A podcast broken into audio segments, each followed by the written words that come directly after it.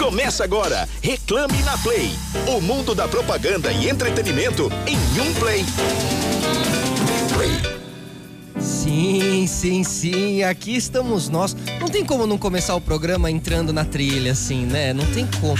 Como que eu vou fazer uma abertura acelerada com uma música romântica dessa? Mônica Salgado. A gente já diminui o pace automaticamente. Exato, exatamente. Já vou aqui pra esteirinha, eu vou como? Já vou descendo aqui. 4,5, 4,3, 4,2. É, yeah, meus amigos. Aqui estamos nós, começando True, essa música, um sucesso. Sucesso lá dos anos 80. Era, essa música foi lançada dia 14 de abril de 83, ou seja, amanhã.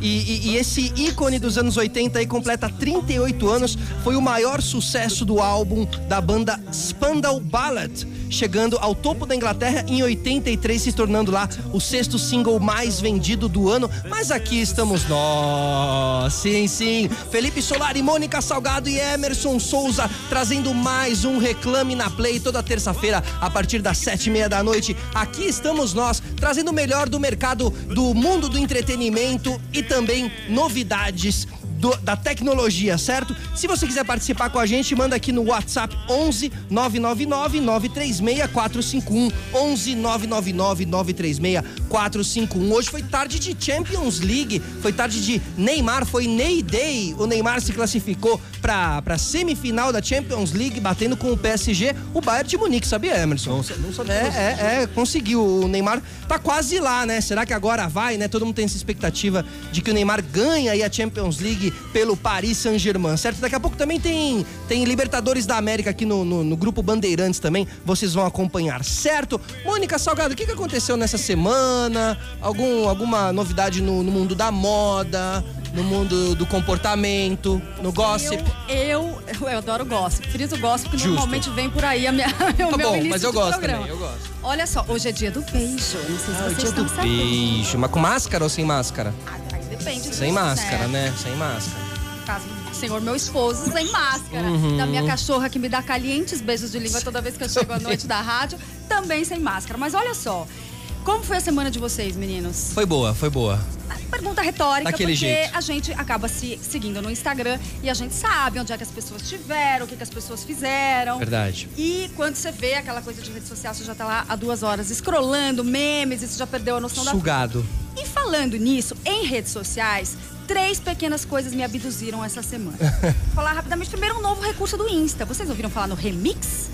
Ah, que você mexe no Stories, no o Reels? Remix, ele é, um, ele é um recurso do Reels, um recurso novo, que atualizou hoje o meu Insta e entrou, que te possibilita interagir com outros vídeos, que era uma possibilidade que a gente já tinha em outras redes sociais, e agora o Instagram permite isso. Dá pra fazer vídeos muito criativos, assim, dá, dá pra multiplicar aí as nossas, as Como? nossas entregas de publi, dá pra usar bem a nossa criatividade Como que você interage no ali com- formato. com- Você tem, sabe aqueles vídeos de meme que tem Perfeito. reações de pessoas? Então, Sim. de repente você dá um texto ali, aí corta pra reação do vídeo Entendi. do meme. Que legal. Entendeu? Bem divertido.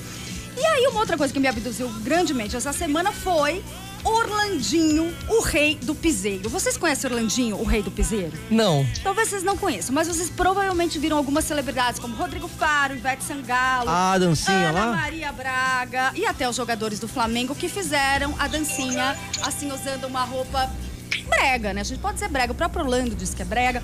Brega e fazendo assim uma dancinha meio esquisitinha.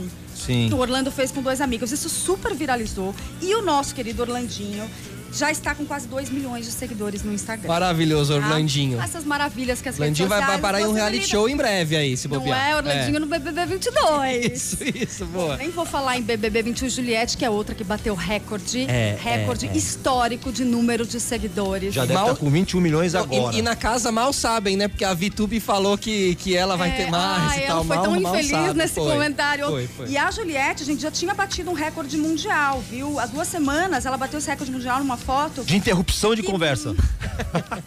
Não, a foto dela que mais rápido atingiu a marca de um milhão de likes. Era um marco que pertencia a Billie Eilish antes dela. Cê e tá ela bateu há duas é semanas. Tá batendo um novo recorde aí. Você já tá com quantos milhões, Emerson? Não tô ainda. Eu, eu não tô com milhões ainda, mas minha, ó, vamos fazer o seguinte: arroba Emerson Souza vai lá e me ajuda a chegar aos 100 mil. Agora vai, Ó, Emerson. Falta só é a 40 nossa mil. Convida- É a agora nossa vai. convidada a sugerir, meu amigo. É, não, e ela Falta tá aqui. só é, 40 mil pra eu chegar aos 100. É me você ajuda. e o my, Orlandinho. Pimp my Instagram. Pimp my Insta. Pimp Pimp my my Insta. Instagram. Pimp my Insta. mais, alguma, mais alguma notícia, mais alguma novidade dessa semana, Moni? Por enquanto tá bom. Não, não, Ao longo do programa falou- a gente vai soltando pequenos É, drops. justo, justo, tá bom. Então, Emerson Souza, como estamos? Isso aí, isso aí. Tudo bem? Boa semana pra todo mundo. A gente já vai apresentar os nossos entrevistados já já. Quero lembrar todo mundo que vocês podem participar do programa tanto pelo, pelo Dale da, da Play FM, Isso, exatamente, aqui- pelo aqui com a Twitter, gente. Facebook e YouTube, além do WhatsApp da Play, 11 999 936 451. Só queria só dar uma informação um pouco mais técnica. Hoje realmente é o dia do beijo, né? E tecnicamente falando, o beijo é a justa posição anatômica dos dois músculos orbiculares da boca no estado de contração. Que é sempre bom frisar, né? Exatamente. Claro, claro. Ou, como dizia, ou como disse, né, Pablo Neruda, é o encontro de duas almas, que eu acho que é meio por aí. Nossos entrevistados vão falar muito bem disso Gente, hoje ele deve aqui. ter beijado muito hoje. Ele tá muito romântico. É, não. Não, E não. o, o beijo é a arte do encontro, embora haja tanto desencontro pela vida. Oh, tem também, viu? Tem, tem bastante coisa, tem bastante E coisa. Hoje vai ser um dia bem brega, mas não é, por culpa, não é- não é culpa dos nossos entrevistados, não. Não, não, não. É, é minha mesmo. É nossa É minha. mesmo. É nossa mesmo. Deixa eu falar, eu- hoje eu, eu- eu separei duas notas que eu acho que, que vale a pena a gente compartilhar aqui com todo mundo.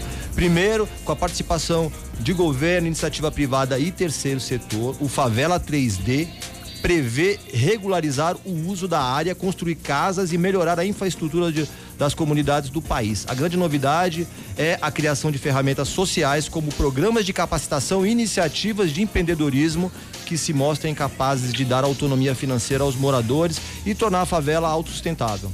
Entrevista ao Valor, Edu Lira, grande Edu Lira, presidente do Gerando Falcões da ONG, idealizou esse projeto, Favela 3D, está à frente e ele afirmou: a pobreza é multidimensional. Então, para vencê-la, precisamos ter uma ação multissetorial. Então vamos ficar de olho nesse projeto, vamos buscar aí na internet, vamos ver como é que a gente pode ajudar Favela também. 3D. Exatamente. Todos nós podemos ajudar. E a segunda notícia é uma notícia bem esperada para o mercado de comunicação. O festival Cannes Lions é que é, uma, que é o Oscar da Sim. propaganda brasileira. Acontece todo ano em junho na Riviera Francesa e esse ano, pelo segundo ano cons- consecutivo, vai acontecer de forma totalmente digital, totalmente remota. E, e ontem o Estadão divulgou a lista dos jurados brasileiros que vão fazer parte do evento. E aí eu destaco aqui entre os brasileiros Luciana Rodrigues, que é CEO e, presidente da Grey, Gabriela Soares, que é, é head de estratégia da Talent Marcel, Marcelo Bicudo, que é CEO do Super Union, Flávio Whiteman, grande CCO da Tech Soul e Renata Brandão, CEO da Conspiração. Legal, Tem Renata. tanto, Vico Benavides, CEO e, e ECD eh, Latam da GTB, tanta gente legal. Então vamos ficar de olho. O festival vai acontecer esse ano de forma virtual e vocês fiquem de olho nas, nas redes sociais do programa Reclame, arroba programa Reclame, em tudo que é plataforma que você imaginar, que você não vai perder absolutamente nada, tanto do melhor da criação eh, publicitária no mundo, quanto da participação brasileira. É isso. Vambora. É isso aí, o mundo, né? O mundo se reinventando, o mundo online. E aqui com a gente é um pouco assim também. Entra aí no YouTube, entra no Facebook pra vocês assistirem a gente, que vocês vão ver aqui que o nosso trio está junto, porém os nossos convidados estão cada um no seu cantinho, cada um na sua janelinha. E vamos aos nossos convidados, certo? Mônica Salgado, primeira convidada, por favor. As ordens. Ó, nossa primeira convidada é uma influenciadora digital criadora de conteúdo de moda, beleza e estilo de vida. Ela tem muitos predicados que vocês vão descobrir ao longo dessa entrevista. Então haveria mil maneiras de eu descrevê-la aqui nesta apresentação. Porém, eu vou me ater a um marco específico. Qual? Que vale a pena. Há não muito tempo atrás, finalzinho de 2019, ela foi apontada pelo meio mensagem como a brasileira com maior engajamento em comentários em todo o Instagram. E isso não é fácil. Sabe quantos? Isso não é comentários? A pessoinha teve em três meses? 3,7 milhões em três meses. Nos últimos, num dos últimos posts dela, um publi. ah, eu, eu- isso me marcou muito. Num publi da Seara. Gente, publi é difícil de engajar. A gente sabe. A gente que dá um duro danado pra criar. A gente sabe que é duro de engajar. Foram mais de dois mil comentários, é muito expressivo. Ela é divertida, ela é autêntica, ela faz a gente querer ser amiga dela. Com vocês, Laura Brito, bem-vinda! Olá! Que apresentação, que honra! Muito boa noite, minha gente. Boa noite para todo mundo que está assistindo a gente. Uma honra estar aqui, vai ser muito legal. Vamos falar muito, dar muitas dicas. E amei a minha apresentação. Eu vou gravar isso aqui e já deixar E pronto me pra quando marcar, né, quem é Laura Brito.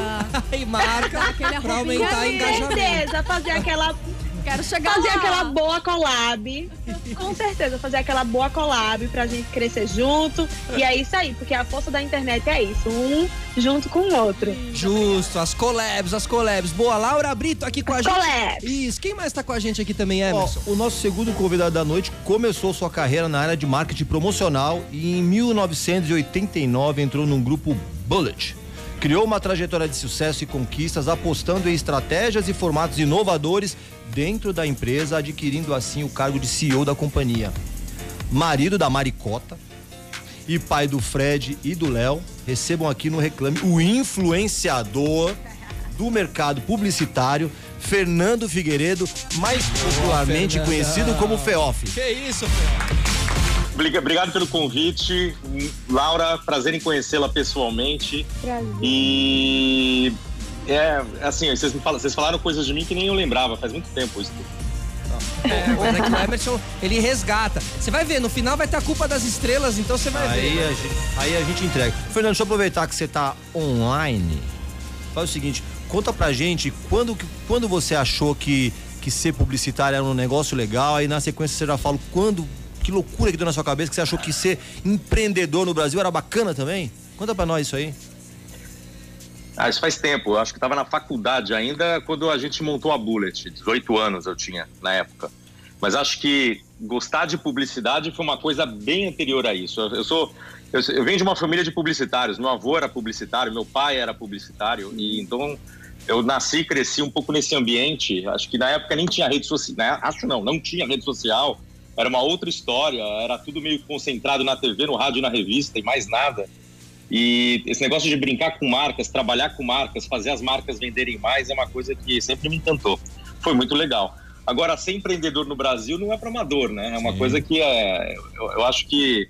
Eu não escolhi ser empreendedor, eu acho que a coisa foi acontecendo naturalmente. Ah, é, uma, é uma grande aventura, porque não é uma coisa linear você ser, ser empreendedor, principalmente no Brasil. Você tem seus altos e baixos, e é, obviamente, se você pegar desde 88, quando a Bullet nasceu, quantos planos a gente teve nesses governos, Meu Deus. quantas coisas a gente teve que aguentar, mas é divertido. No final do dia sempre é divertido. Maravilha. Que bom, que bom que a gente se diverte. Mone, Laura, queria fazer aqui um, um- um link com a sua primeira resposta. Tem vários criadores, inclusive alguns que a gente recebe aqui, que relatam que existe uma pressão imensa para criar sempre mais de maneira criativa, original e tá sempre bem. A concorrência cresce, né? Se multiplica numa velocidade exponencial.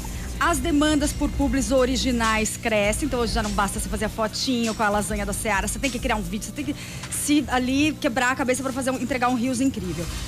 A nossa dependência por validação do outro, infelizmente, por mais que a gente amadureça e se analise, também só cresce.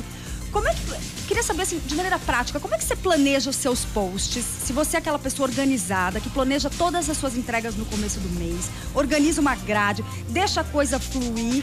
Você se cobra? Você tem essa autocobrança muito grande de ser sempre melhor e surpreender mais? Então, vamos lá. Muitas coisas, muitas questões, mas o que eu posso te falar é que sim, eu acho que para você trabalhar com internet é uma velocidade muito rápida. Então, você tem que ser, você tem que ali estar sempre pesquisando, estudando muito, porque tudo se move, tudo se muda muito rápido. Essa busca por criação de conteúdos diferentes e, e exclusivos, vamos dizer assim, com a sua identidade, é algo muito principal. Por mais que seja muito difícil e é uma pressão muito grande para que isso flua, para que esses conteúdos apareçam de forma orgânica, porque não é só o conteúdo, é uma forma orgânica, é você saber como você se comunica com o seu público, é colocar a sua essência ali.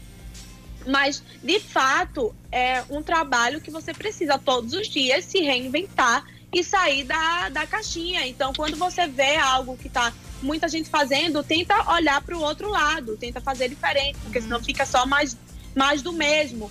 Então, e tem muita gente chegando a todo segundo. E tá tudo bem, tem espaço para todo mundo. Só basta você realmente ser fiel a quem você é, porque aí não tem muita concorrência. Quem você é é quem você é.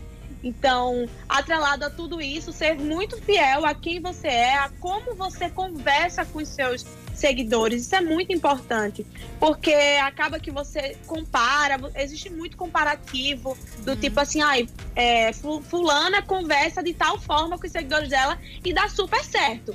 Se você for tentar fazer, talvez não dê tão, tão certo. Talvez você não tenha um retorno tão legal é, sobre suas postagens, sobre suas publicidades. Então, saber exatamente o seu jeitinho único de lidar, de conversar com sua audiência é muito importante. A pressão, ela existe. Precisa tratar muito da cabeça para você trabalhar na internet. A transparência, como eu falei na primeira pergunta, é um ponto assim importantíssimo, porque a verdade, lidar com verdade com seu público é a forma assim mais certa. Por quê? É, mudou, né? A publicidade mudou. Falamos aqui que era TV, é, rádios e jornais e era isso. Ok a forma que você comunicava com a sua audiência era completamente diferente como você comunica hoje. Então, assim, tratar com verdade as pessoas que te acompanham, que te assistem, tudo flui melhor. Então, se você não tá tão bem, é melhor você ser mais claro e dizer que não tá tão bem do que você fazer uma coisa mascarada. Hoje em dia as pessoas leem a gente muito facilmente por uma tela de um, um, celular ou de onde estiver vendo a gente. Então, a leitura, nossa, nosso rosto, nossa fisionomia fala muito. Então, assim, às vezes a gente tá achando que tá arrasando, sabe? E aí, bandeira, nosso né? rosto, nosso olho, é, tem... nosso olho tá dizendo outra coisa. Então, tem... a verdade é prevalece. Tem programa que existe aí só para isso, para você ficar olhando pro outro e lendo ele, achando que sabe sobre a personalidade Exato. dele e tal. Aí, aí estão os realities, é. né, Emerson? Sim. o, o, o, o Feoff, aproveitando essa, essa linha aí de como encontrar seu jeitinho de se comunicar, como, qual, como é viver né, no mercado publicitário, trabalhando com tantas marcas grandes, como você, como você trabalha no decorrer de tanto tempo e tendo que acompanhar todas essas mudanças que, como a Laura falou, elas acontecem de um momento para o outro e você precisa estar altamente alinhado para não prejudicar, por exemplo, uma, uma, uma estratégia de uma marca? Como é esse, esse desafio contínuo? Eu acho que essa é a, essa é a mágica do, da comunicação digital. É, é assim, se você pegar lá atrás, a gente, nós criávamos campanhas e aquelas campanhas iam para o ar. E se a gente errasse feio, a campanha estava no ar e ia ficar no ar um tempão. Né? A, o consumidor ele muda, o contexto muda e coisas do gênero e tá lá. O que acontece muito hoje no marketing digital é um pouco isso, assim, é, é, é um, hoje é um marketing muito mais de erros e acertos, porque, por, por, porque o investimento é menor e porque ele é muito mais espalhado, você consegue ir testando modelos, né? E você fala assim, pô, isso aqui está funcionando muito mais para minha marca do que esse, etc e tal. Então, acaba sendo muito mais dinâmico. O fato de você trabalhar com muitas marcas no mercado é o que sempre me fascinou, né? Quer dizer, você é, ir de manhã para uma reunião para falar de sabão em pó, à tarde você ir para falar de hambúrguer, à noite você ia falar de refrigerante. E você vai pegando públicos completamente diferentes, um, um conceito, um contexto completamente diferente e você vai aprendendo com todo esse mercado múltiplo, né, que você vai vivendo. E eu acho que se você pegar hoje, para mim, os influenciadores para mim é, é, são heróis no fundo, porque primeiro é a verdade no Itua, por mais que você por mais que você fale que são personagens, que você pode criar uma caricatura de você, é o que a Laura falou, assim, não tem jeito. No final do dia, você está conseguindo ver, é muito transparente o que está acontecendo. E assim, o influenciador, ele influencia para o bem ou para o mal. A gente já viu vários casos na internet de, de influenciadores que influenciaram para o mal. E não, não, e não foi de propósito. Foi sem querer, mas assim, é ao vivo. E eu, quando eu brinco que influenciador é um, é um é, hoje é uma peça muito importante na comunicação e são heróis mesmo, é porque é ao vivo e a cores. Assim, tem que tomar muito cuidado, principalmente no mundo, no mundo tão sensível como é o mundo que a gente está vivendo hoje, o que vai falar, a postura que vai ter. E às vezes comete um ato falho e não foi nem por querer, não foi nem por maldade. Só que assim, vocês sabem, a, a, a internet ela é, ela, ela é imperdoável, devastadora é imperdoável, assim, não tem jeito, né? Hoje você pega a lei do cancelamento, é uma coisa que faz parte da realidade de todo mundo. Então, a gente tem que tomar muito cuidado com o que a gente fala, quer dizer, eu nem sou influenciador, mas assim, eu tenho que tomar cuidado com o que eu vou falar na internet. A Laura tem que tomar 20 vezes mais cuidado, às vezes, o que, ela vai falar. É, o pessoal que está no Big Brother, por exemplo, que, que esquece que tem câmeras 24 horas por dia lá, cometem os atos que a gente tem acompanhado, tudo que está acontecendo, que é importante para criar o diálogo, para criar o, o, o é, fazer as pessoas pararem para pensar um pouquinho. Então, acho que tudo isso é importante. Então, quando você pega uma marca que está suportando um influenciador e o influenciador está ali falando coisas ao vivo e a cores, é tem que tomar sempre um grande cuidado nessa história toda, mas a marca tem que estar preparada para isso. Né? O, o, que eu acho que pega às vezes é que um influenciador, como pessoa física, tudo bem, é marca também, mas sobretudo como um ser humano, pessoa física, ele está igualmente exposto e vulnerável nas redes, assim como as marcas, mas ele não tem por trás toda uma equipe multidisciplinar Suporte, né? que vai suportar caso dê ruim. Né? Então isso deixa, eu acho que o emocional em frangalhos, né? O medo de errar, é, também aí também te impossibilita de tentar, né? Com medo de errar, você tenta menos, você experimenta menos. É, é, ô, ô, ô, Laura, você falou um pouquinho sobre sanidade mental. Você já passou umas duas vezes. Você acha que tem um pouco a ver com isso também? O que é a sanidade mental de uma, de uma influenciadora como você, assim? Num momento como esse, né? É, exatamente. É. Muito legal o que vocês estão falando. É, realmente, a gente tem que tomar muito cuidado. O que acontece é que às vezes a pessoa quer falar uma coisa que não vive. Então, não busca conhecer, é, não busca realmente viver da forma que, se para a internet o correto é A e você vive B, mas quer falar A, tá entendendo? Então, assim, viver o que de fato você fala, estudar. A transparência, quando eu falo, é isso. Você nunca vai ser perfeito. A perfeição não existe. Mas a partir do momento que você é verdadeiro com aquele seu público, com a sua audiência, e você, por uma vez ou outra, acabar deslizando, você vai saber, as pessoas vão saber que aquilo que você errou não foi proposital, mesmo estando errado, porque sendo proposital ou não, machucou alguém, então aí o erro tá aí. Mas você as pessoas vão saber que você não fez aquilo na intenção e que você vai é, procurar se melhorar, e tudo isso que eu falo da sanidade mental é você realmente fazer uma boa terapia, gente. Eu acho que precisamos todos de terapia, porque muitas coisas que acontecem que a gente se frustra, ou que você se magoa na internet, ou que você recebe um hater muito grande. Muito mais são de frustrações suas que você já viveu. Então, assim, você pode ter passado na sua vida algum trauma que, se uma pessoa falar, vai ser uma bola de neve muito grande para você. Então, você tratar dos seus traumas, das suas, é, do seu, das coisas que você passou na sua vida, é, é muito importante porque você vai entrar menos nesses, nessa onda de ficar mal com os comentários, porque muito do que a pessoa fala, né, é muito mais da sobre a pessoa do que sobre você. então, ter uhum. essa consciência, ter essa consciência de que de quem você é, é muito difícil também, sabe? É uma busca por um autoconhecimento, da gente saber quem a gente é. Por mais que muita gente fale várias coisas, a gente tá numa vitrine, então as pessoas apontam o dedo pra gente, é, que a gente tem que ser assim ou assado. E às vezes a gente confunde, será mesmo que eu preciso ser? Ou será que eu sou isso que ela está falando? Será que eu perdi minha humildade? Mas a partir do momento que você tem ali dentro de você exatamente quem você é, é seus valores, a, as pessoas que lhe amam, que lhe acompanham na sua vida real, aí é muito mais fácil de você não cair aí nesse, nessa onda tão grande Mas que dói, né, machuca amiga? tanto influenciador. É, dói, dói. dói. Não é que não doa, dói muito. As pessoas não têm noção do que a gente passa aqui do outro lado, sabe? Imagina. Às vezes um comentário acaba um dia inteiro de produção. Mas a gente tem algumas publicidades que não pode deixar passar. Então a gente tem que ser profissional além de tudo. Então, assim, machuca, é, faz a gente se sentir muito mal. Teve uma época que eu tava bem mal, porque eu tava fazendo uma coisa bem legal, um projeto bem legal, e os comentários é, te, eram mais sobre a minha estética, ai, sobre o meu corpo, ai, Laura, sua unha, seu corpo, sua barriga, sua perna. Então, eu fiquei tipo, caramba, velho, por que, que as pessoas perdem tanto tempo se importando com coisas tão fúteis e que, na verdade, é buscando uma perfeição na gente que nunca vão encontrar.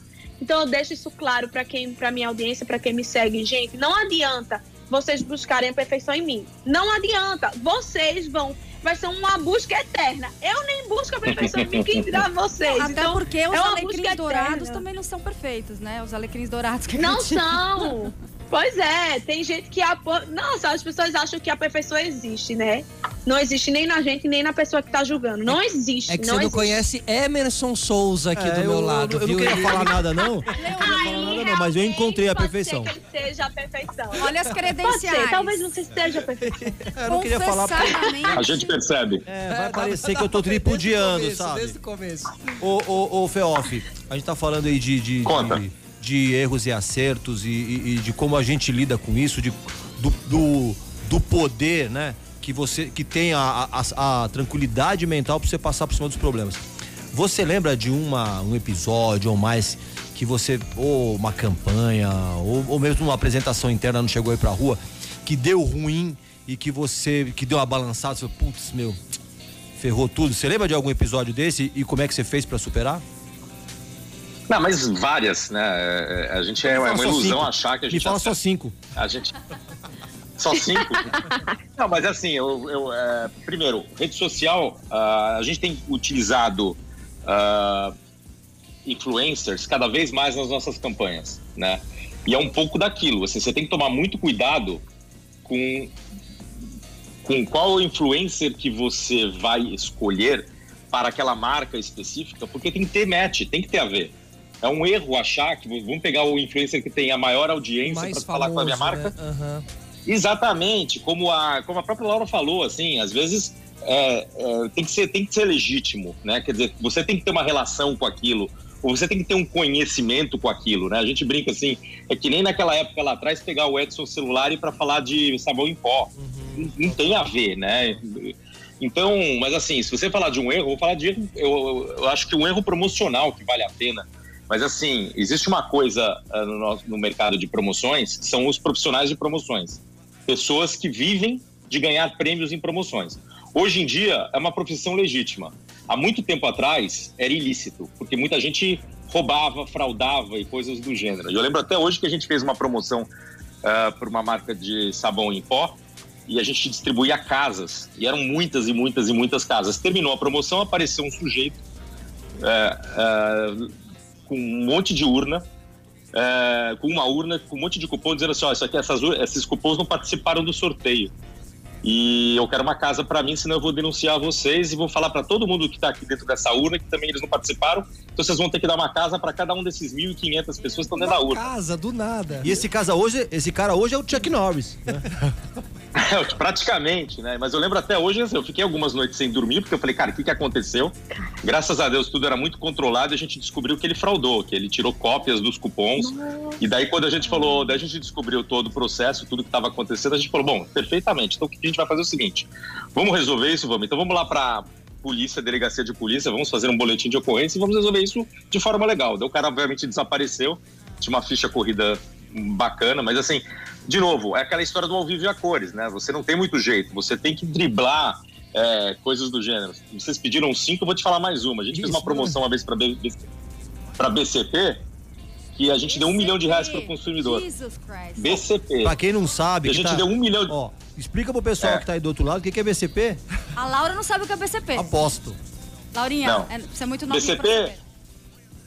BCP foi uma das primeiras. o- Hoje a BCP é claro, né? Quer dizer, virou claro no final, mas a BCP era uma das operadoras de telefonia móvel no Brasil, uma das pioneiras. E a gente deu, entre todos os sorteios, o, a- o sujeito usava o seu telefone e podia ganhar um milhão de reais.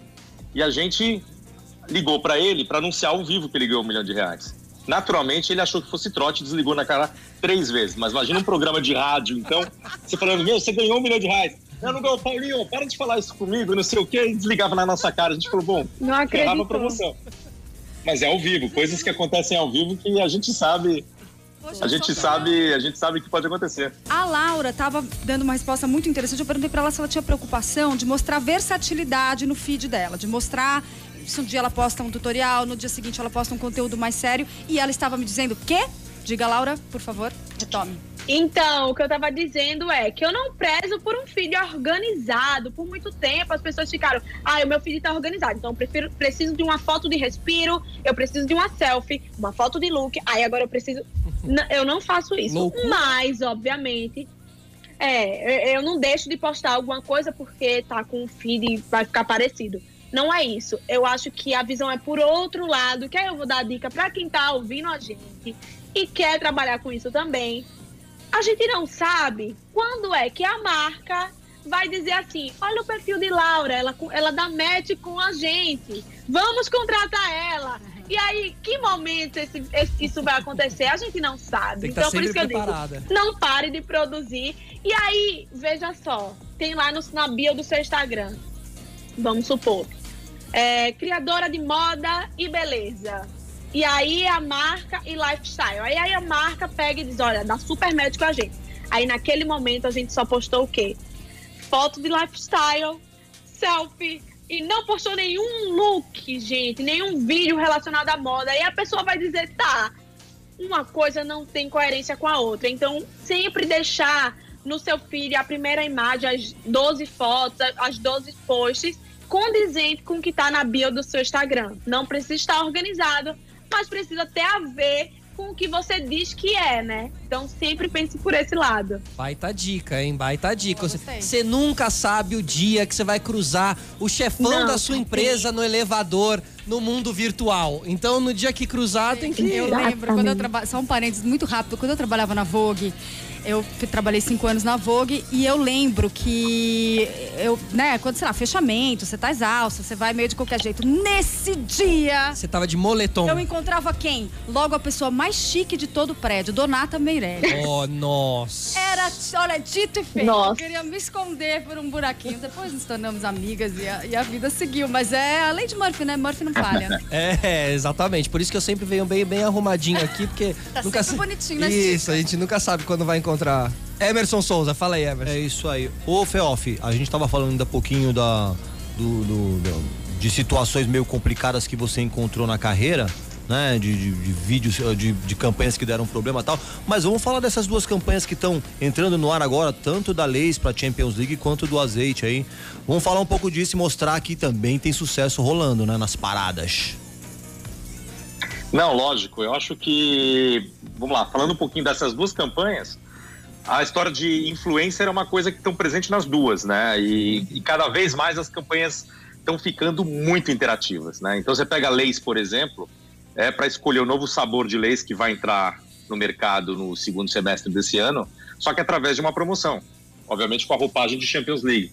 Então as pessoas podem ganhar uma série de coisas, uma série de prêmios e é, interagindo com a marca. E esse negócio de ah, usar influências para ah, criar e amplificar cada vez mais essa comunicação e fazer essa interação, o próprio consumidor ele acaba virando influenciador. No final do dia, todos nós somos, Somos, né? influenciadores. Tem os de- influenciadores de sucesso que nem a Laura, mas tem outros que, que, que- vão pegar consumidores que formam a opinião do seu grupo de amigos, do seu bairro, do seu prédio, de qualquer coisa do gênero. E a Andorinha também. A Andorinha pegou três influenciadores que tem Oliveira no sobrenome, Ah, muito para mostrar esse conceito, é muito legal, muito para mostrar esse conceito das oliveiras e, e da- da- do, do processo de fabricação de andorinha. Ah, e isso é muito legal, quer dizer, você consegue, através de influenciadores e através de uma mecânica promocional, você passar o conceito e reforçar o conceito cada vez mais no produto. É uma coisa de contexto, né? Um pouco do que a Laura estava falando também. Você você saber exatamente o que está acontecendo, o que está sendo falado e como eu aproveitar aquela onda é fundamental, né? Porque você pega carona nessa onda e, e a sua comunicação ela flui muito mais, né? É muito bacana.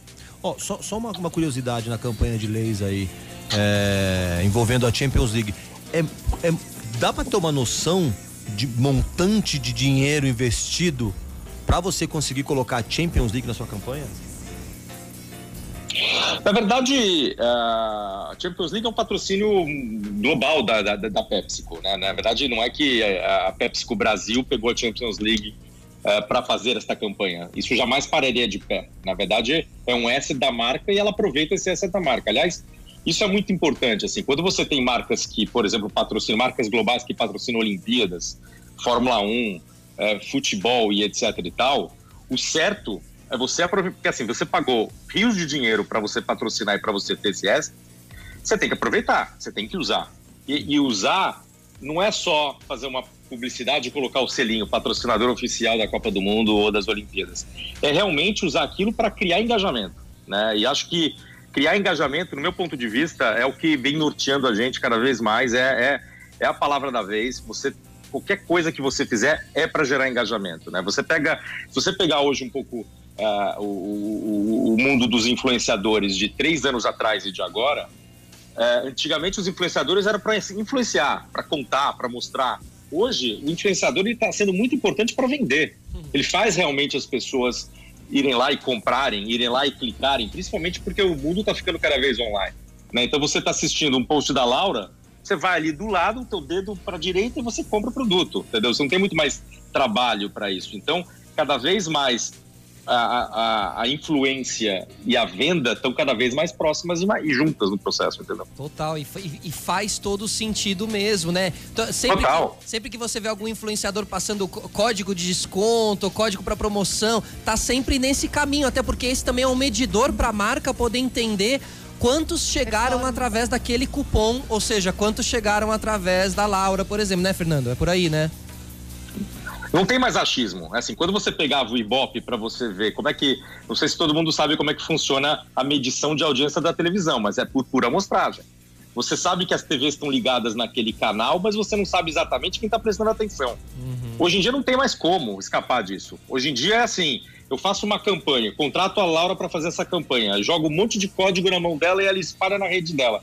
No final do dia eu sei exatamente quanto, qual foi a audiência da Laura, é, quantas pessoas efetivamente clicaram, quantas pessoas efetivamente compraram e você sabe o que, que funciona e o que não funciona. Né? É, quando, eu pego, quando a gente faz exatamente quando a gente faz campanhas com seis, sete influenciadores, a gente sabe exatamente qual foi o influenciador que funcionou mais, qual foi o influenciador que funcionou menos. Perfeito. E não significa que o influenciador é melhor ou pior. Claro. Para aquele produto, para aquele momento, funcionou diferente. E, e, a gente abriu o programa. É, eu... Desculpa, Laura, a Mônica falando sobre, sobre o seu engajamento, sobre o retorno que você dá mesmo quando você está falando sobre marcas, né? Fala um pouquinho sobre isso, Laura. Então, sobre isso que estava conversando agora, eu tenho algo para pontuar, né? Eu acho que toda marca que entra em contato com o influenciador, eu acho que se ela olhar apenas o, o retorno que ela dá em cliques ou em, em cupons, isso é muito importante, mas o mais importante é a credibilidade daquele influenciador, sabe? Porque uhum. a partir do momento que a gente fala, pode ser que hoje aquele seguidor não clique no cupom, mas é, ele escuta, né? A gente atrela a nossa imagem é, para aquela marca. Obviamente, né, que a gente sabe que é, a conversão é muito importante, mas somos pessoas que agregam valores àquela marca ao, ao momento que a gente fala, ao momento que o produto está com a gente, é o que a gente, que a gente consome ali. E aí, por isso que eu acho legal que a gente se fidelize com as marcas, porque a gente consegue, ao longo do tempo, mostrando, obviamente, né, que os cupons são incríveis, são maravilhosos, os resultados são incríveis, as pessoas amam uhum. cupons.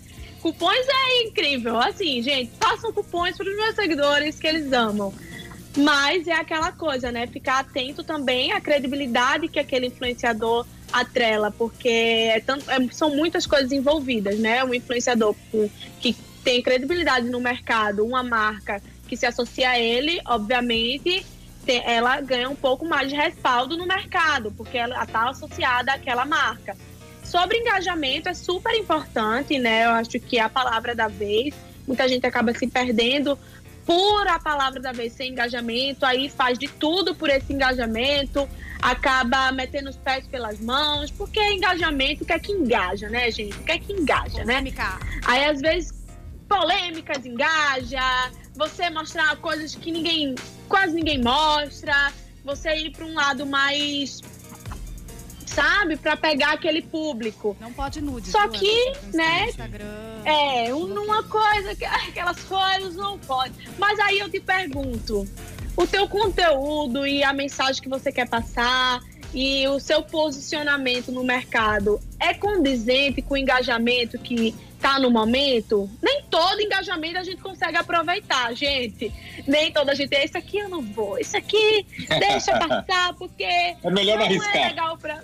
não vou arriscar esse engajamento. E aí, esse, essa é a inteligência de, uma, de um influenciador. Obviamente que aí outras pessoas crescem, aí, pum, foi, lá, tudo. Só que aí, né, você preza ali pra, pela sua credibilidade. Eu sou muito feliz e grata pelos meus seguidores, porque os bichos são. Eu vou dizer a vocês, viu, gente, eles são demais. Então, assim, eles acreditam muito em mim. A gente construiu isso há muito tempo. A minha história com os meus seguidores é assim, é uma história muito intensa e profunda e por isso que reflete nesse engajamento orgânico sobre as coisas que eu faço. Eles vibram minha gente, se eu fizer um publi, eles vibram como se fosse deles. Então, assim, é surreal. boa, boa. Só um asterisco aqui. A, a Laura falou um negócio que é muito importante, assim. Se você pegar como era antigamente, como é agora, antigamente, awareness e engajamento, eles andavam separados. Né? Você tinha construção de marca e você tinha vendas de marca, promoção de marcas e coisas do gênero. E hoje está cada vez mais junto. Quer dizer, não adianta você ter engajamento se você não constrói marca e vice-versa. Você precisa ter as duas coisas. O, o, o Feof, aqui, eu vou aproveitar que a Renata Solera aqui no YouTube pergunta pra você qual foi a promoção da Bullet que mais teve engajamento? iPod no palito. Pra mim foi a, foi a campanha que é engraçado, ela foi 2007, 2008 e a gente continua falando dela até hoje, assim. Dela em Cannes, foi uma né? campanha engraçada. Foi, foi premiada em Cannes e tal, mas é uma eu acho que muito pelo ineditismo, e eu acho que esse é o grande conceito que tem por trás, assim, você gerar coisas que são talkability são fundamentais, né? Uh, é, é, fundamental. Você, você uh, no, no, caso, na época, a rede social nem era tanta verdade, assim. Não era uma, não era rede social como é hoje. E foi engraçado, na época, que a gente fez uma promoção tão diferente, que foi colocar 10 mil iPods dentro dos picolés, de verdade, né? Uh, isso criou um ineditismo e criou um, é, é, eu acho que você não era nem nascida, Laura, mas assim, era, era, mais, ou menos, era mais ou menos isso, porque assim, faz muito tempo. Nossa, eu tô chocada, e... queria eu ganhar. não, mas o legal é porque as pessoas na internet, no pouco que tinha de rede social, ficavam comentando assim, cara, como faz pra gente descobrir onde tem o iPod? Daí um falava assim, ah, leva, leva alfinete no ponto de venda, fica espetando, se você ficar, se for duro, você tem, achou o iPod. O outro compra um detetor de metal e leva no ponto de venda. Então, isso criou-se um barulho. E, e, eu lembro que a campanha publicitária na televisão começou dois meses depois, mas a promoção já estava arrebentando. Então, para mim, essa foi a campanha que mais teve engajamento, uh, uma das, né? Mas foi a que mais teve, que chamou atenção mesmo. É. E a Isabela Bela pergunta para você, Laura, qual foi a tua, o teu público que teve mais engajamento? Ah, e outra coisa, você sabe o que é iPod? Com certeza. Eu sei, obviamente. né, gente? Eu tenho 26 anos, então eu sei do que vocês estão falando, mas a minha publicação. Já, já vi em museu, né?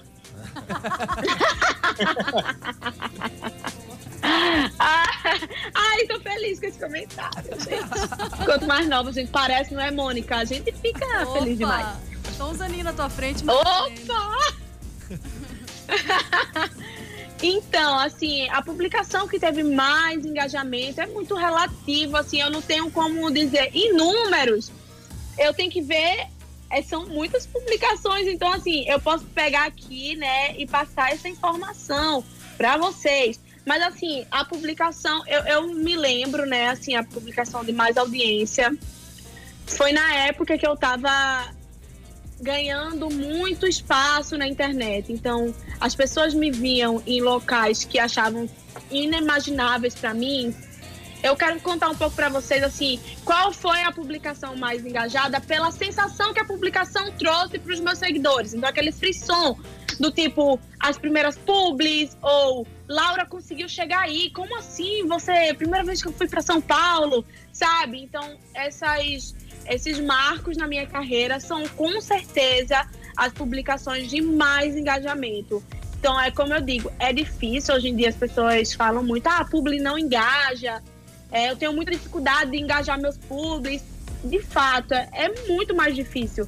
Mas eu tenho uma relação com os meus seguidores que eles vibram tanto quando uma marca patrocina, é, quando, você, quando eles me veem em locais que eles ficam, meu Deus, Laura, como assim? Então, essas publicações, para mim, são a de mais engajamento. E dizem que o Instagram talvez não entregue, né? Quando é um público, um conteúdo comercial. É, não. Né? Existe essa, essa, essa história. Agora, só é queria. É, é botou lá, publicação Ah, paga, parceria engajamento paga pode, aí. gostoso. Mas o. não pode falar palavrão, o chefe, o chefe ficou meio corado. Não pode. Olha só, o- não, eu queria faz- fazer um- também um parênteses de uma coisa interessante que o Fernando falou, porque a gente tá aqui falando de engajamento. O Fernando usou uma palavra que é muito boa, que é talkability, que é um pouco o que dá o que falar. Que é o engajamento real, porque hoje em dia, às vezes, a gente fala engajamento e a gente fala muito na métrica da vaidade, né? Assim, principalmente quem trabalha com moda, mais focado em moda e beleza como eu, que é o linda, tá linda, nossa, que magra, nossa, que cabelo lindo, que é uma que é um engajamento, pero no mucho. Ele ele sensibiliza assim os números de comentários, mas não exatamente dá o que falar, gera conversa, né? E esse talkability que você falou, né, Fernando? Sim, e o talkability não é uma coisa, não é, não é uma exclusividade de rede social. Né? Eu acho, se você pegar lá atrás, campanhas como a Brastemp, não é uma Bras- Brastemp, gerou talkability, porque virou jargão popular, todo mundo falava disso, entendeu? É, você tem talkabilities, de novo, pro bem e pro mal. Você tem coisas que acontecem no Big Brother, e Big Brother, é, para mim, assim, eu, eu, eu acho que é um dos programas mais interessantes que foram é, inventados, e acho que a Globo, ela, ela, ela acabou, é, enfim, por muito tempo, já tem 21 anos isso, é, é, um, é, um- é- é o famoso lugar, é o famoso, é a fonte de conteúdo que você vai comentar segunda-feira no café do teu escritório. Quer dizer, hoje em dia não tem café do escritório porque todo mundo em casa, mas é um pouco isso que acontece, assim, né? Todo mundo chega segunda-feira e vai falar sobre o Big Brother. Você viu a eliminação? Você viu o que aconteceu? Viu- Então, é uma fonte de conteúdo. Então, o Talkability é um pouco isso, assim, é você conseguir criar, e não necessariamente de forma artificial. Eu concordo com a Laura, assim, quanto mais espontâneo você for, mais chance de você ser, de, é, gerar Talkability, porque as pessoas entendem que aquilo não é forçado, que aquilo é, foi espontâneo, que aquilo foi uma coisa que, que, que, que não foi tirado de contexto e gera Talkability. Isso é fundamental hoje em dia. Verdade, é verdade. Bom, o que gera talkability também aqui no nosso programa é um quadro que a gente tem onde cada um dos apresentadores, aqui ó, Laura e Fernando, prestem atenção, em cada um de nós a gente traz uma dica, uma dica cultural e a gente transforma isso aqui na nossa batalha cultural e no final a gente quer sempre saber em qual dessas dicas vocês dariam o play. Afinal, aqui estamos nós na Play FM. Então atenção, atenção. Batalha Cultural. Sim, nossa batalha cultural. Mônica Salgado, o que você viu e preparou essa semana? Quero falar de um livro hoje, sou tão culta. O Emerson Boa, acha um que é a única pessoa que lê aqui nessa bancada. Dia frio. uma temática muito atual. Aliás, traz muito do que a gente está falando aqui hoje. Ele foi lançado no fim do ano passado, conquistou críticas muito boas, porque é uma esperta sátira da nossa relação compulsiva, carente, obcecada com as redes sociais e com a validação que a gente espera dela cada vez mais. É exaustivo, tá parecendo um desabafo, mas é a minha dica cultural mesmo. o livro chama Adultos e ele conta a história de uma jornalista inglesa de 35 anos que trabalha numa revista feminina muito descolada, namora um fotógrafo bonitão, parece que ela tem a vida perfeita. Isso se você analisar as redes sociais dela. Mas claro que ela vai ficando ali cada vez mais refém da legenda perfeita. Gente, ela se torna obcecada com a legenda Nossa. perfeita. Ela problematiza a quantidade de emojis ideal em cada comentário. Olha. Ela vira. Aquilo toma numas, a vida dela. numas. Aquilo toma a vida dela, de, mas, de um- mas extremamente bem escrito, de um jeito muito envolvente. E o livro relata, é legal porque ele é bem dinâmico, assim, ele relata os. os, os mescla né, os relatos da vida dela, do dia a dia dela. Término no namoro, crise no trabalho, relação com a mãe, com os e-mails que ela escreve, com os comentários e os posts que ela coloca nas redes sociais. Então é um, assim, um- aquele humor inglês, né, que é muito Aham. único, que é muito preciso, muito afiado e uma discussão que é bem atual, que é esse abismo que existe entre a vida real e a vida postada nas redes sociais. Podia virar série isso aí, né? Merece, É, Nossa, né? daria um ótimo Daria filme. uma Acho que já já vai rolar, série. hein? Uma, uma boa série. Quem sabe você já não. A gente vai relembrar, hein? Ó, Mônica Salgado aqui. Olá, visionária, já Isso. trouxe, já postou, depois que ela deu a dica no Reclame, aí compraram os direitos. Exatamente. Emerson, qual é a sua dica da semana? Olha, a- hoje eu vou de filme, um filme que tá, entrou no catálogo do, do Netflix esse ano, que é Quem Matou Sara, uma série na verdade. Quem Matou Sara, teve a primeira temporada, entrou no, no início do ano, mas a segunda temporada já tá em andamento aí. É, a, a série tem como protagonista Alex Guzmán, que é o Manolo Cordona, é uma série mexicana. Um homem que após passar 18 anos preso por um crime que não cometeu, está sedento por vingança e disposto a ir até o fim para encontrar o verdadeiro assassino da irmã. Parece meio clichê falando assim, como todas as sinopses, sinopses que você lê no, no Instagram, mas uh, no Instagram, na, no Netflix ou em qualquer uma dessas plataformas, mas é uma série bem legal, cheia de reviravoltas. A primeira temporada deixa de verdade uma vontade de assistir a segunda. Tem um monte de coisa bizarra que acontece que você vê é, é, é, que loucura é, é, é, ser um ser humano, sabe assim? Tanta coisa acontece e a gente a gente tá vendo no caso ali na telinha, mas poderia acontecer na nossa vida. Você pode assistir em qualquer lugar aí. Então, essa, essa série é bem legal, uma série mexicana bacana pra caramba, bem dirigida, bem atuada. Tá lá no Netflix. Assiste lá, depois eu quero saber a sua opinião. Boa.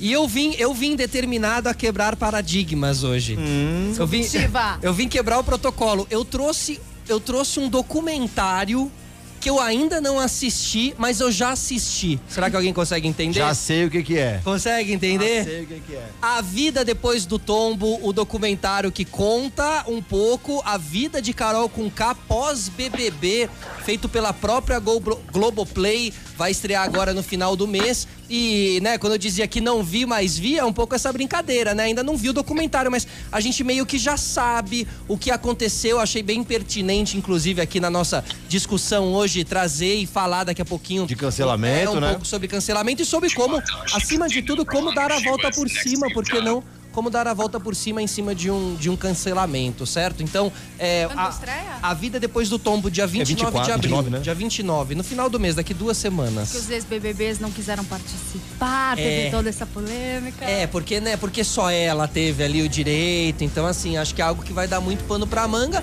mas se, se, se no final das contas a intenção de um reality show é gerar produtos Talkability? Talkability, tá exatamente. Rolando, tá, rolando. tá rolando, tá rolando, certo? Fernando, falando em talkability aí, qual que é o qual você apertaria o play aqui nas nossas dicas? Cara, eu adoro coisas da vida real, né? Então, por exemplo, o livro do Obama, é, aquele o escândalo, o escândalo do laboratório de sangue, uh, Out of Blood, foi aquela aquela aquela mulher de Silicon Valley que, que criou todo um esquema, um scam e coisas do gênero. Mas o que eu queria falar era realmente um outro né, da Netflix que eu, tenho, que, eu tenho, que eu vi agora recentemente, que é o Sour, Sour Grape, que é a história de um cara que falsificava vinho e vendia vinhos é, totalmente mexidos e falsificados com, com, rótulos de, com rótulos de Petrus e coisas do gênero, e ele vendia para os maiores colecionadores de vinhos. Nossa. Então é um barato, porque quando você começa a pegar, então e, e, você acaba se conectando de alguma, todos eles se conectam de alguma forma, né? Então você pega o Out of Blood com a, com a Elizabeth Holmes que fez aqui, que fez aquele scam, ela, ela, ela, ela se cercou de gente muito grande que investiu na empresa dela, né? E essas pessoas ficavam com vergonha depois de falarem que tinham sido enganadas. A mesma coisa aconteceu com, com, com o Sour Grape. Quer dizer, as pessoas que compraram Petrus falsificado não, quer falar. não iam falar nunca que compraram Porque aquele mostra vinho. Que né? não então, tem de nada. isso é uma. É, Exatamente. Então isso acaba sendo uma característica de todos os caras que conseguiram uh, criar esquemas e coisas do gênero, mas eu gostei bastante. Mas aquele, aquele Petrus nosso lá, ele é original, né, pessoal, que vocês me deram lá outro dia. Sim, claro. Paguei 12 reais. tá bom. Ô, ô Feof, mas você tem que votar numa das três opções aqui que a gente trouxe, hein? Não adianta querer concorrer com a gente, não. Ah, é pra, é pra falar das opções é, de vocês? Escolher uma delas que, que você mais se identifica, ou que assistiria, ou assistiu, sei lá.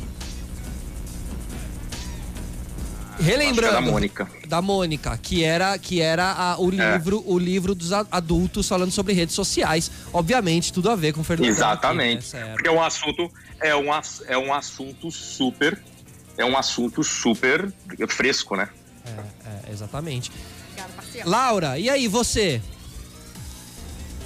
Ai, gostei muito, viu, das sugestões de vocês, bem diferentes, distintas se pudesse escolher, né, mais de uma. O Quem Matou Sara, eu tô muito curiosa. Muita gente falando muita coisa boa. Ainda não tive um tempo de assistir, mas eu tô querendo. O da Carol, eu quero saber como foi realmente a vida depois do tombo. Eu estou tipo assim, meu Deus, quero saber muito. E sobre. Eu já imaginava que, que a Carol ela tivesse é, um espaço na Globo, ela já era, né? Então ela já tinha muito espaço ali dentro. Então eu, eu sabia que, que de alguma forma ela iria estar tá por lá, ela participa de várias coisas. Mas eu fiquei curiosa pelo livro. Eu fiquei curiosa porque eu quero, eu quero, eu quero sabe, entender né, como as pessoas estão tendo uma visão sobre o meu trabalho, sobre as pessoas que, tipo, que são influenciadoras quanto mais é, as pessoas souberem como é realmente a cabeça do influenciador, o que a gente passa, tanto marcas, empresas, empresários, todo mundo souber como é, fica bem mais fácil da gente trabalhar, fica bem mais fácil de nos entenderem, né? Então, eu vou puxar a sardinha pro meu lado e eu, eu ficaria com o livro. Boa, adultos então. Eu acho que a Mônica, a, a Mônica se deu bem. Exatamente. Não, Goleada. É, você não sabe, ela sempre se dá bem aqui. Aqui a Mônica já é, já é líder. E eu quero ler mesmo. É. Consigo evitar. Lê, fala o nome de novo aí, só Adultos. refrescar. Adultos, Adultos. Laurinha, é muito Adultos. bom, muito bem escrito, muito engraçado, uma delícia de ler. É isso aí. Ô, Ai, ô, quero deixa, eu, ler. deixa, eu, deixa eu mudar um pouquinho o assunto aqui, Feof.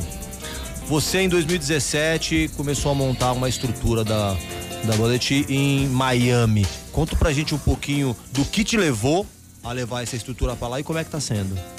Tanto empresarialmente falando, quanto você, sua família vivendo lá, como é que tá essa adaptação?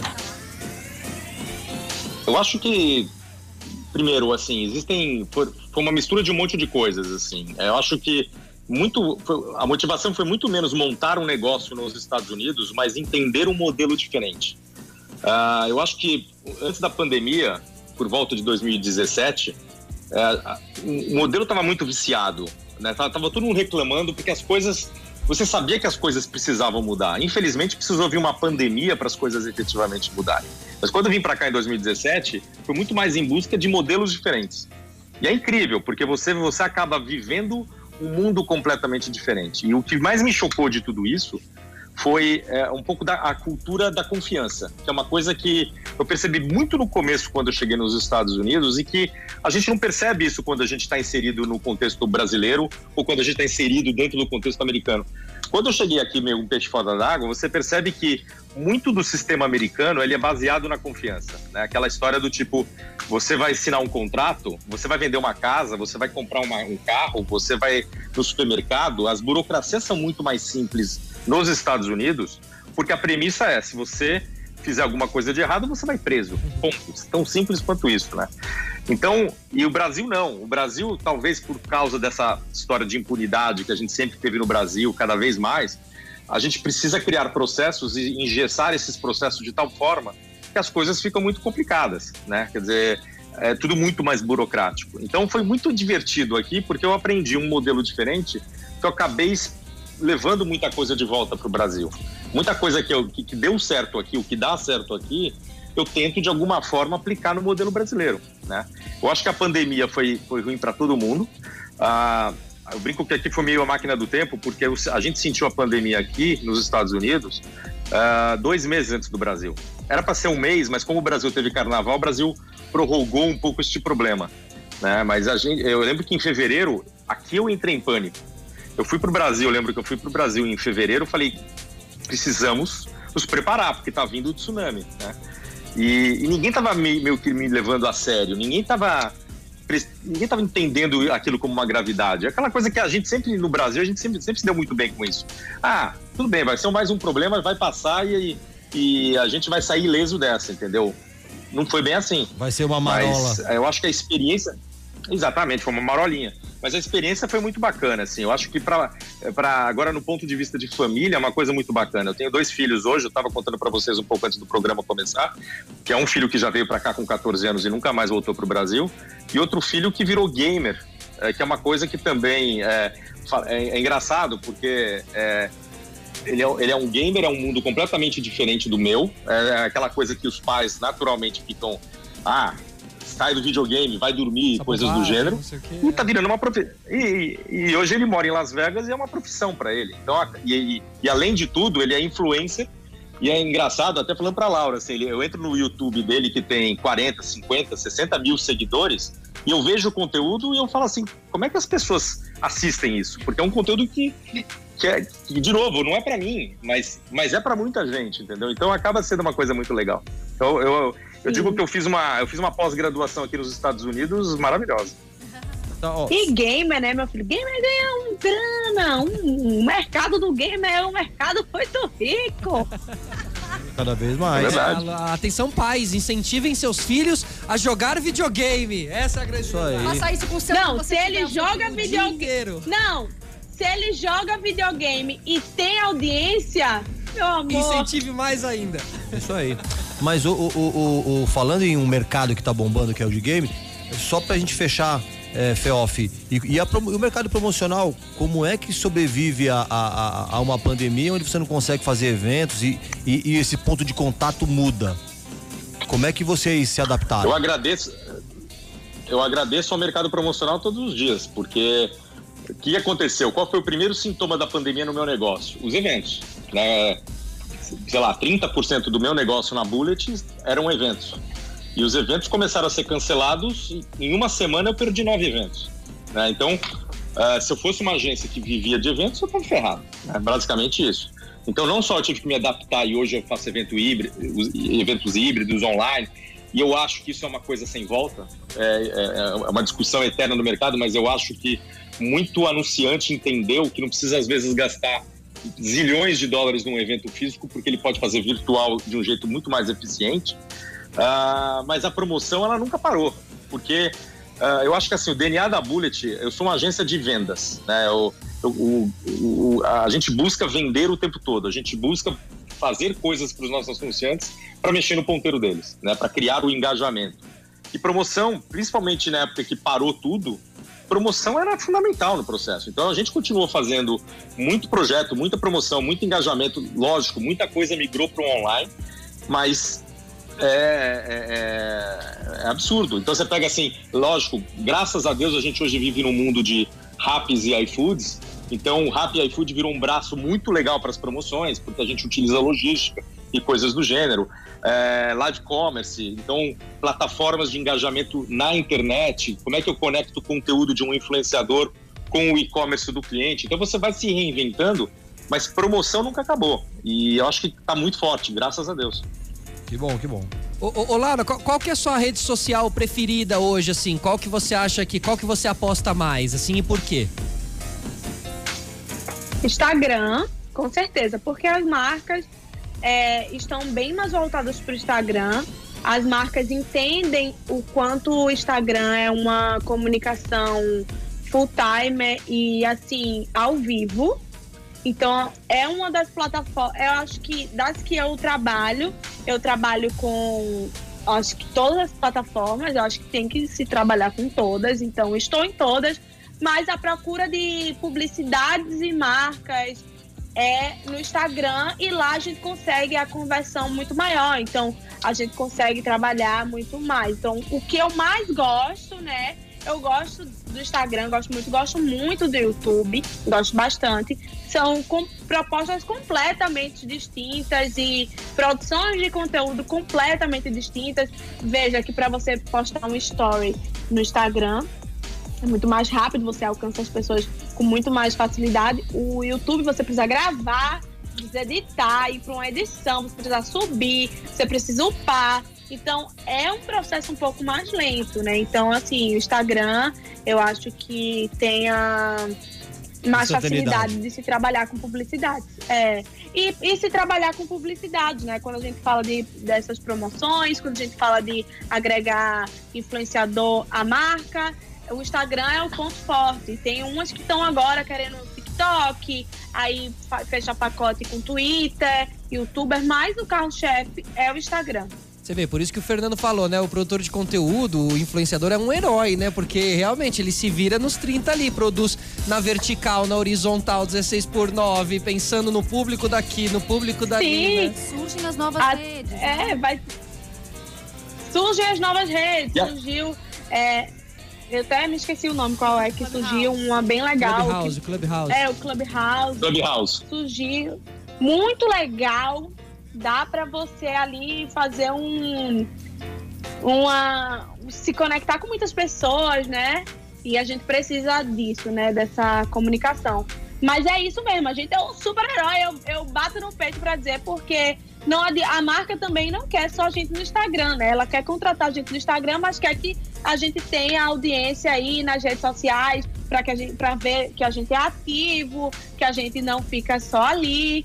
Então, a gente tem que fazer de um tudo mesmo. É isso, lógico. Sempre com esse sorrisão no rosto, né? Fernando, é, você né? No seu perfil, você escreve uma definição que é a seguinte: numa tradução, né, para português livre, DJ para criatividade e correr para acalmar. E para lidar com um cliente que muda 100 vezes do briefing, ou então aquele cliente que quer contratar uma Ana Maria Braga, mas só tem uma verba para uma Mônica Salgado, por exemplo. Aí eu quero meditar. Pô, se tem uma verba para uma Mônica Salgado, é, contrata a Mônica Salgado. Alta renda, né? É alta não, mas é. Eu acho que é um pouco do que eu falei. É, maravilhoso. Não, mas é um pouco do que eu falei para vocês lá no começo. Assim, é, a, o fato de você trabalhar com muitos anunciantes de perfis completamente diferentes, ele é realmente uma. uma, uma não, tem, não, tem, não tem terapia melhor do que isso, entendeu? E, e tudo bem, eu já estou há muito tempo nesse mercado, então você vai se acostumando e vai Lógico, tem cliente que assim, tem que fazer isso para ontem, tem cliente que quer, quer, quer ter uma verba minúscula para uma, uma demanda enorme e coisas do gênero.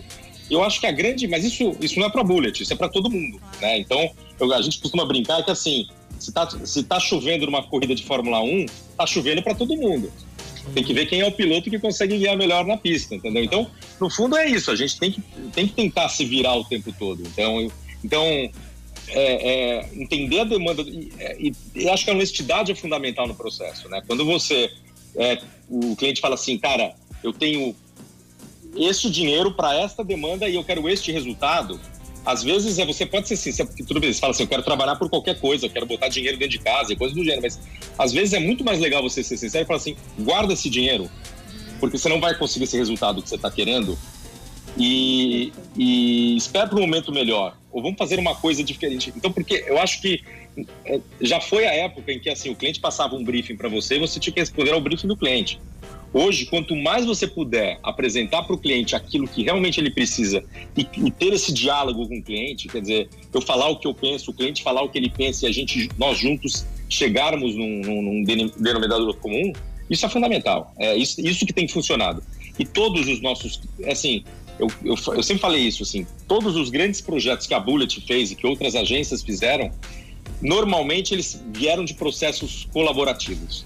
Não foi uma coisa meio top-down, entendeu? Então, eu acho que essa troca é muito legal. A gente teve um projeto agora é, para um cliente, pra, pra, posso até falar, para a Unilever, onde a gente, o Otaviano Costa, ele foi o ícone, ele foi o, grande protagonista da campanha.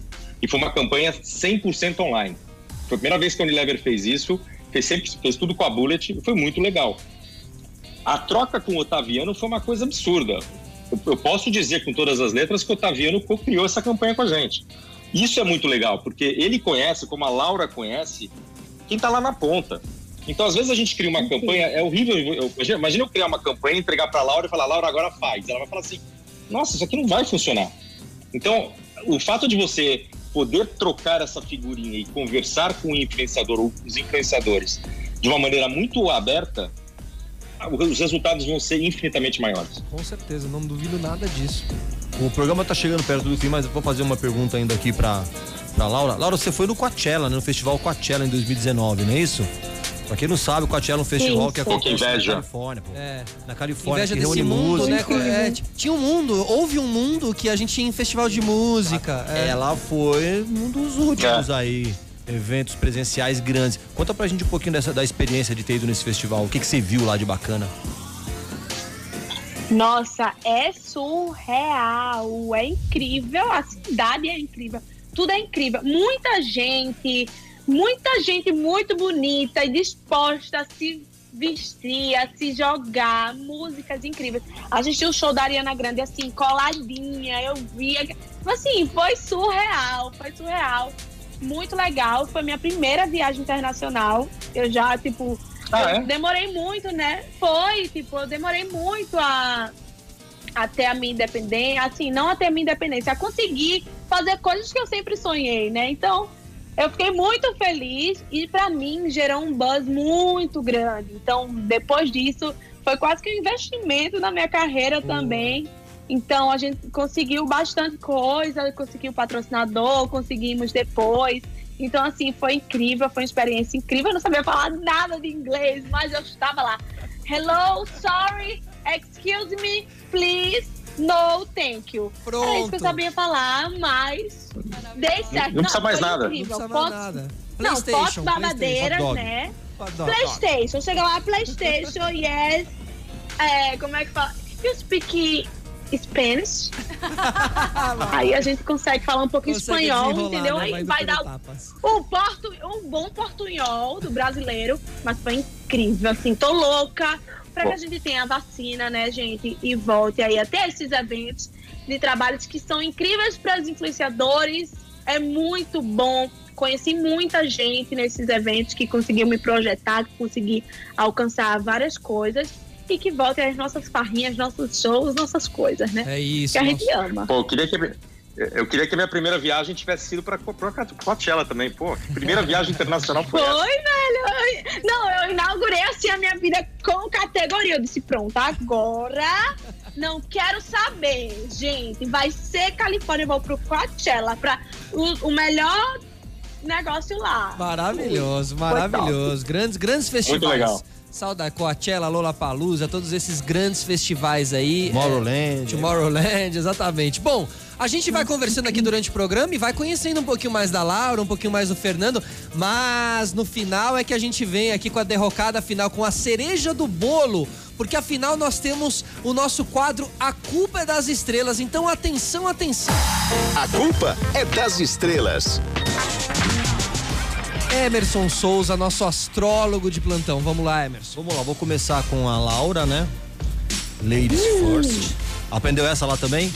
Lá, pra quem não manja muito de inglês, é- é- Aprendi aqui com você. não é bom perguntar onde é que tem praia lá em inglês, porque bitch, bitch é, é, sabe, pode É, dar não, uma... pode dar, dar é, confusão. dá ruim, então- evita, evita, evita. Pergunta Ocean. Anotado. Ocean. é. Where's Check. the Ocean? Pronto. É, mas tudo bem, ó.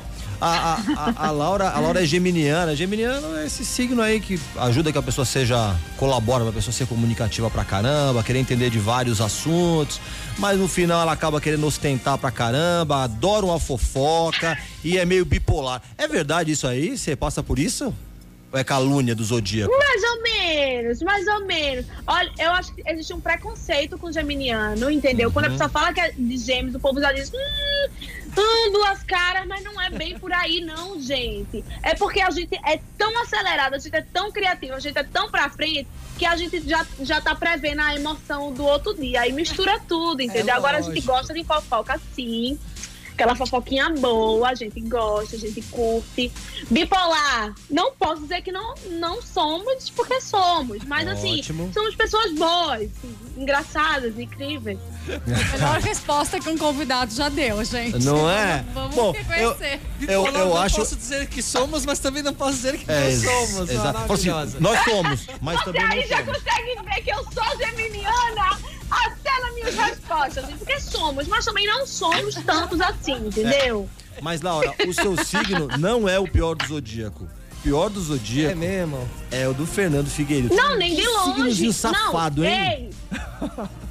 Nem de longe é o pior, tá? Só pra dar uma Só pra- só pra constar Nem pra- de longe ele é o pior. Porque o Ó. do Fernando é qual, hein, Emerson? É o mesmo que o seu, É hein? mentira. Ares, Fernando e Ariano. Nossa. Ariano, putz, é uma, Ariano é uma pessoa ótima, né? Só que se se sentir contrariado, vai surtar na hora, depois, amanhã, depois da manhã, pede desculpa. Como é que funciona pra você aí essa falta de inteligência emocional? Cara, primeiro que eu queria te corrigir. Ares, no meu ponto de vista, é o melhor signo do zodíaco. Pronto. É o melhor de Obrigado, todos. Obrigado, Fernando. Obrigado. Eu costumo dizer o seguinte: eu agradeço meus pais todo dia que eu nasci em abril e eu sou ariano, porque. Não, brincadeiras à parte, mas eu brinco, eu tenho o maior orgulho de ser ariano. Ariano é aquela coisa que todo mundo sabe, né? Do- dono da verdade, dono da razão, é, estourado pra caramba e etc. Eu, eu confesso pra vocês, assim, eu já fui mais, né? Uhum. É, eu, eu aceito qualquer opinião desde que seja minha, né? É mais ou menos assim que é, é- é mais ou menos assim que funciona. Não, mas assim, eu acho que com a idade, é, com a idade acho que eu fui ficando mais, sei lá, taurino, geminiano de repente, mas eu fui ficando um pouquinho mais mais calmo nessa história toda, mas eu, eu acho, eu gosto, é um signo super forte É. e, e ativo e buscador e vai atrás, isso é muito É, legal. Só pra Né, fechar, é, é um signo de Totalmente. pessoas marcantes, ó. Felipe é ariano, Bolsonaro e Anitta também. Então, ou seja, Rapaz, mas aí. só gente aí, centrada. Aí a gente vai ter que conversar no final do programa. só, só gente centrada. Só gente. Não, tem que ver, tem que ver o ascendente deles. Exato. Deles, ascendente de estudo. É, muito, muito se explica no ascendente, muito se explica. Pessoal, obrigado a todo mundo que ficou com a gente aqui, essa uma hora e meia, toda terça-feira a gente vem a partir das sete e meia da noite trazendo pra vocês muitas novidades do mercado, do, do mundo do entretenimento também. Sempre eu, Felipe Solari, Mônica Salgado e Emerson Souza. Mônica, obrigado, viu? Muito obrigada. Quero desejar um feliz restinho de dia do beijo pra todos vocês. Boa, vamos, vamos aproveitar e mandar um beijo então. Laura, Laura, um beijo, Laura Brito, obrigado pela presença.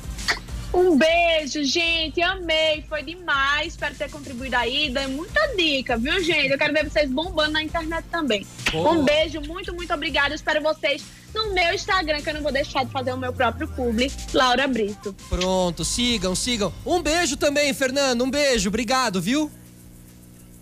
Beijo. Pô, Emerson, Felipe e Mônica, obrigado pelo convite, vocês foram demais, obrigado, foi super divertido. Laura, um prazer inenarrável conhecê-la pessoalmente, você é muito divertida. Obrigado, gente, obrigado Obrigada. mesmo. Demais, gente, valeu. Emerson, encerra aí. Isso é isso, agradecer a presença dos dois e todo mundo que acompanhou a gente aqui no digital, bastante gente mandando um beijo pra vocês, mandando várias perguntas legais que foram respondidas automaticamente. Quero agradecer também a Larissa Vasconcelos, da Melina Tavares, que nos ajudou a trazer a Laura Brito aqui. Boa. E a Flávia Bacari, que nos ajudou a trazer o FEOF. E agradecer a equipe do Reclame, Roger Garcia, diretor, Allen Lins, que cuida da pauta, Rafa Brito, que cuida do, do conteúdo. Agradecer todo mundo da Play FM, Betinho, Amanda, todo mundo. E dizer o seguinte, que a minha filha tá falando aqui, ah, eu sou ariana também. Comprova a tese de que são pessoas difíceis. É, tá Beijo, Moara. Um beijo, Beijo, pessoal. Moara. Play! Beijo, Mora. Tchau, gente. Moara que trabalhou contigo, né? Tchau. Tchau, gente. Obrigado. Você ouviu Reclame na Play.